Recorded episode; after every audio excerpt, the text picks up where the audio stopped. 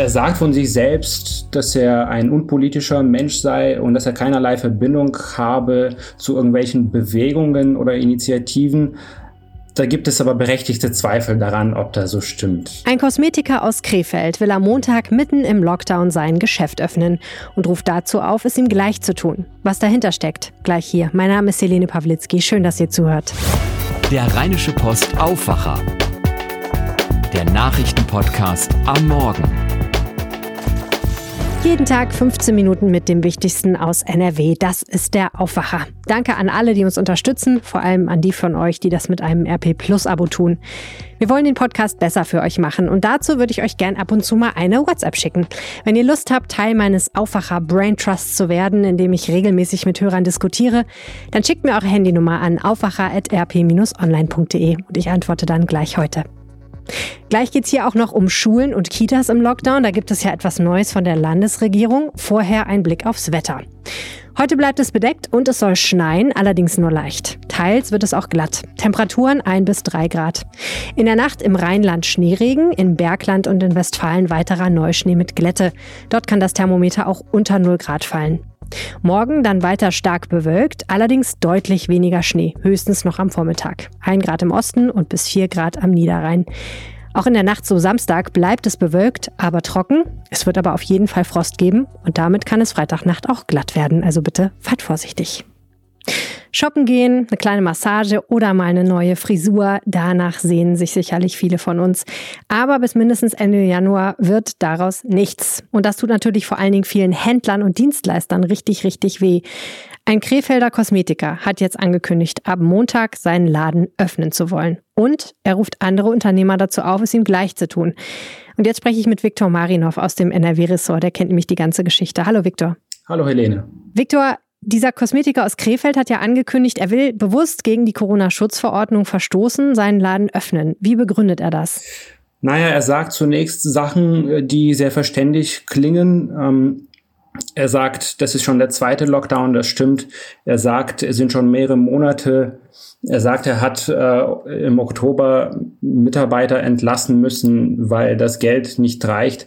Und er sagt auch, wenn ich jetzt nicht aufmache, dann, dann bin ich insolvent. Also wenn ich am 11. nicht aufmache und der Lockdown bis zum 31. Januar geht und dort dann auch nochmal vielleicht verlängert wird, dann habe ich zwei Monate, die ich nicht bezahlt habe, weil aktuell ist ja nicht bezahlt, in allen Sachen, Privatmiete, Geschäftsmiete, Ladenlokal, alles. Was soll ich denn noch machen? Beziehungsweise ich kann doch noch nicht mal dann essen. Hm. Das heißt, er argumentiert einfach damit, dass er sagt, es geht nicht anders. Ich muss aufmachen, sonst wird mein Laden geschlossen. Genau, und dabei muss man natürlich auch sagen, es gibt staatliche Hilfen, äh, die aber nur bedingt ausreichen. Auch da liegt er nicht ganz falsch. Er sagt, die reichen nicht. Was heißt das genau? Also kriegt er die nicht oder reichen die nicht, weil sie zu gering sind? Also so wie er das erzählt, zumindest er hat, das muss ich vielleicht auch noch sagen, mit mir nicht gesprochen. Ähm, ich habe zum Beispiel dieses Interview gesehen, ich habe mich auf seinem Telegram-Kanal umgesehen äh, und mehrmals versucht, ihn zu kontaktieren, äh, leider erfolglos. Äh, so viel zum Hintergrund. Aber ähm, wenn er sagt, die Hilfen reichen nicht, äh, heißt das, er hat manche Hilfen bekommen, auf manche wartet er noch.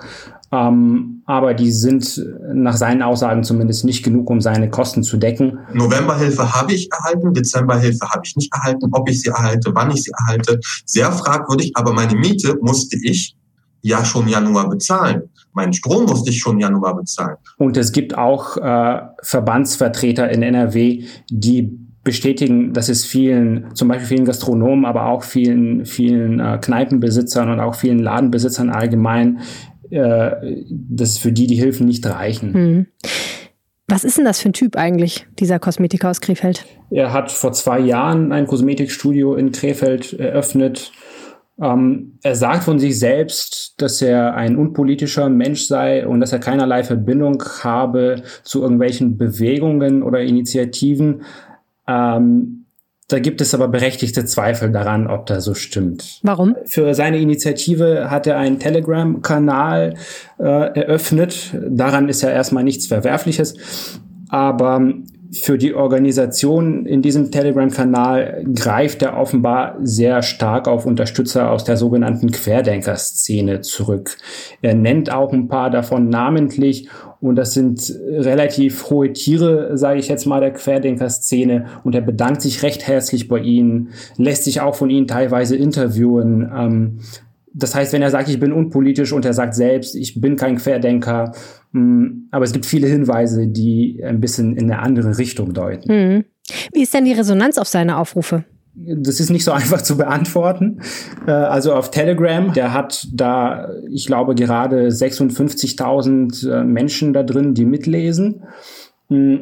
Hm, allerdings hat er aber öffentlich kaum Unterstützer, also jetzt abgesehen von den angesprochenen Anwälten aus der Querdenker-Szene. Es gab einen Händler aus Oberbayern, der vor ein paar Tagen gesagt hat, ja, ich mache da mit bei dieser Aktion, die heißt Wir machen auf, äh, ich mache meinen Laden auf, äh, hat dieser Typ aus Oberbayern gesagt, der Händler. Mm, nach einem Tag äh, ist er aber zurückgerudert und hat gesagt, nee, nee, ich habe jetzt mitbekommen, dass, da, dass das für, von, von Querdenkern und von Rechten instrumentalisiert wird. Äh, da mache ich nicht mit. Und kann man ansonsten sagen, wer auch zum Beispiel aus NRW gedenkt, da mitzumachen? Es gab mal eine Liste, die ist sehr schnell verschwunden, muss man auch sagen. Ähm, also von Anfang an hat der Krefelder Kosmetiker gesagt, ja, ich werde eine Liste veröffentlichen. Äh, da kann sich jeder äh, eintragen, der seinen Laden auch am 11. Januar aufmachen will. Ähm, diese Liste ging gestern Abend, also am Dienstagabend, online, äh, aber nur für einige Stunden. Da gab es ein paar Händler, die sich angemeldet hatten, ähm, aber es waren um die zehn. Ähm, man hat sich dann dafür entschieden, die Liste zu löschen und die erst, zumindest so die Aussage, am 11. Januar wieder zu veröffentlichen. Ob es dazu kommt oder nicht, muss man abwarten. Was passiert denn, wenn jemand tatsächlich diesem Aufruf folgen würde und dann seinen Laden aufmacht am Montag? Das ist wiederum relativ eindeutig. Es gibt, das verstößt gegen die Corona-Schutzverordnung. In NRW ist das Bußgeld bis zu 25.000 Euro. Das heißt, wenn jemand seinen Laden aufmacht, dann äh, ist es sehr wahrscheinlich, dass die Polizei und oder das Ordnungsamt vorbeikommt und sagt, nee, das geht nicht. Ähm, ob die Strafe jetzt genau 25.000 Euro ist oder nicht, kann man nicht sagen. Das ist eine Obergrenze. Aber ein Bußgeld ist auf jeden Fall möglich. Was sagen denn die Handelsverbände dazu? Also die offiziellen Vertreter von Handel und Dienstleistung? Genau, ich habe zum Beispiel mit dem DeHoga gesprochen. Da sagt der Geschäftsführer Kurt Wehner, er kann das verstehen. Das ist ein Ausdruck der Verzweiflung. Und ja, die Zahlungen kommen nicht bei allen äh, gleichmäßig an. Hm, aber das sei nicht der richtige Weg. Der verurteilt die Aktion gleichzeitig sehr scharf und sagt, da machen wir nicht mit. Das Gleiche ungefähr gilt ja auch äh, für den Handelsverband Nordrhein-Westfalen. Auch die sagen, wir haben bei uns Händlern, die die Hilfen nicht bekommen, weil sie jetzt ein bisschen Gewinn gemacht haben, die sagen, es geht ihnen also schlecht, aber nicht schlecht genug. Ähm, allerdings auch der Handelsverband ähm, verurteilt das und distanziert sich davon und sagt, wir können keinem dazu raten, äh, gegen die Corona-Schutzverordnung jetzt zu verstoßen. Gut, dann würde ich sagen, warten wir ab, was Montag passiert. Herzlichen Dank, Viktor Marinov. Danke, Helene. Alle Schüler in Nordrhein-Westfalen gehen nach den Weihnachtsferien am kommenden Montag in den Distanzunterricht. Und in den Kindertagesstätten in Nordrhein-Westfalen wird es ab Montag nur noch einen eingeschränkten Betrieb geben. Das haben Schulministerin Yvonne Gebauer und Familienminister Joachim Stamp, beide von der FDP, gestern in einer Pressekonferenz bekannt gegeben. Und Kirsten Bialdiger hat zugeschaut. Hallo Kirsten. Hallo Helene. Kirsten, warum war diese Klarstellung denn jetzt eigentlich nochmal nötig? Der Lockdown war ja irgendwie eigentlich schon beschlossene Sache. Ja, das stimmt. Äh, der Lockdown ist ja gestern schon beschlossen worden und die neuen Regelungen dazu. Aber es war noch offen, äh, wie die einzelnen Bundesländer die Regelung für die Schulen dran anwenden. Da gab es nur einen groben Rahmen der Kultusministerkonferenz äh, und der Ministerpräsidenten am, am Tag danach. Und jetzt war es dann eben noch an NRW, an Nordrhein-Westfalen, diesen Rahmen zu füllen und zu sagen, was denn jetzt in den Schulen und Kitas weiter passiert. Hm. Ich habe es gerade schon gesagt, die Schulen bleiben zu und in den Kitas äh, gibt es einen eingeschränkten Betrieb. Was heißt das denn jetzt konkret für Eltern und für Kinder vor allen Dingen? Also die äh, Schüler äh, bleiben komplett im Distanzunterricht. Das klingt ja immer so vornehm. Äh, alle Jahrgänge bleiben zu Hause das ist ja, äh, wie Eltern wissen, sehr, sehr unterschiedlich, wie das dann aussieht. Es gibt äh, Schulen, in denen läuft es perfekt. Da gibt es Digitalunterricht von der ersten bis zur letzten Stunde nach Stundenplan. In anderen Schulen wiederum ist es sehr vom Lehrer abhängig. Da läuft dann meinetwegen die erste Stunde ganz gut, die zweite Stunde, ähm, da werden dann nur Aufgaben gegeben, die die Schüler dann in Stillarbeit zu Hause erledigen sollen. Und so gibt es da sehr viele Facetten dieses äh, schönen Begriffs Distanzunterricht. Aber die Regelung ist eben, alle Schüler von der Klasse 1 bis zur Klasse 13 sollen im Distanzunterricht zu Hause unterrichtet werden. Und mhm. nur im äußersten Notfall gibt es eine Notbetreuung in den Schulen. Mhm. Und in den Kitas? In den Kitas ist es so, dass ähm, alle Kinder äh, können hingehen, aber der Familienminister appelliert ganz, ganz dringend, äh, wirklich nur im äußersten Notfall die Kinder zu bringen. Und es soll auch nur noch feste Gruppen geben und für jeden wird auch in den Kitas der Betreuungsumfang eingeschränkt. Da gibt es ja Verträge über 25 Wochenstunden, 35 oder 45 Wochenstunden und äh, das wird jeweils um 10 Stunden gekürzt. Hm. Kann man absehen, wie viele Eltern dann tatsächlich sagen, ich schicke mein Kind noch hin, beziehungsweise ich lasse mein Kind auf jeden Fall zu Hause? Ja, das habe ich den Familienminister gestern auch gefragt und er sagte, äh, solche Schätzungen, da könne man sich nur mit blamieren. er wollte sich da äh, gar nicht weiter zu äußern. Es war aber so, dass vor den Weihnachtsferien, das ist aber vielleicht auch nicht vergleichbar, weil da sowieso schon viele Eltern frei hatten, äh, ungefähr ein Drittel der Kinder noch in die Kita gingen. Es ist ja eigentlich noch nicht ganz klar, welche Rolle Schulen und Kitas tatsächlich bei der Übertragung des Virus spielen, oder? Ja, äh, das, das ist nach wie vor ungeklärt. Es gibt da immer wieder neue und teils widersprüchliche wissenschaftliche Studien.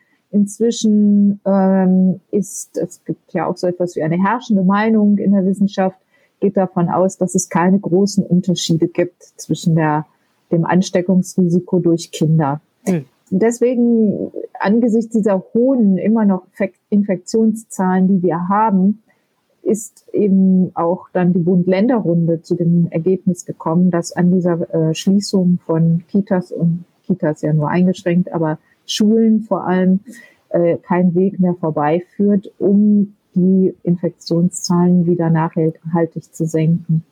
Und dann gibt es ja auch noch dieses neue Virus, diese Mutation, die allen Kopfzerbrechen reitet. Ja, da wurde ja auch nochmal betont, dass man nicht genau weiß, welchen Effekt die auf jüngere Menschen hat.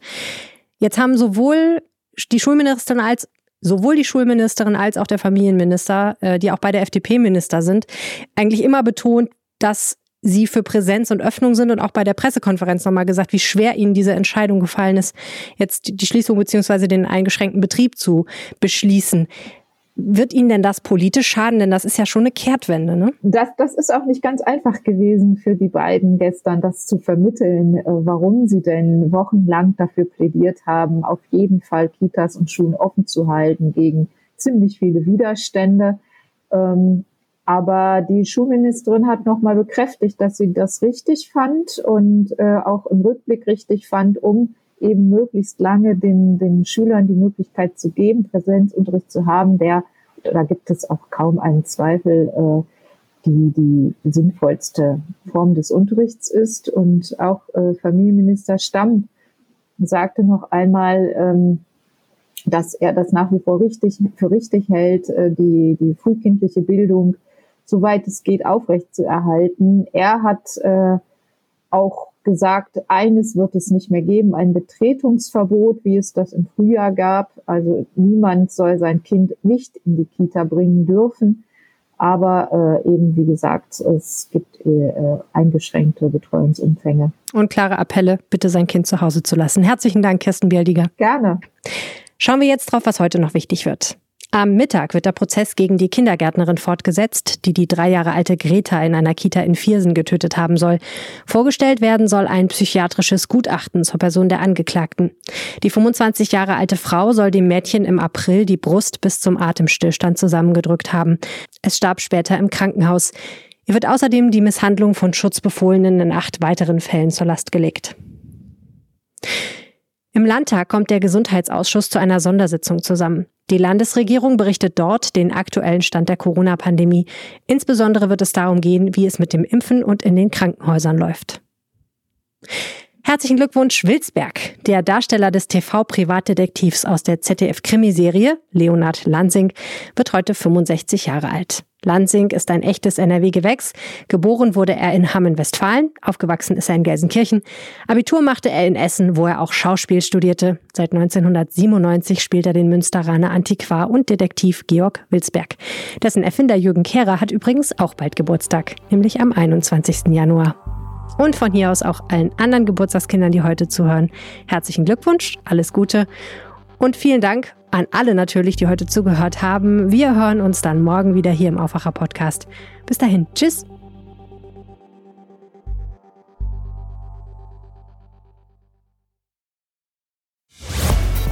Mehr bei uns im Netz www.rp-online.de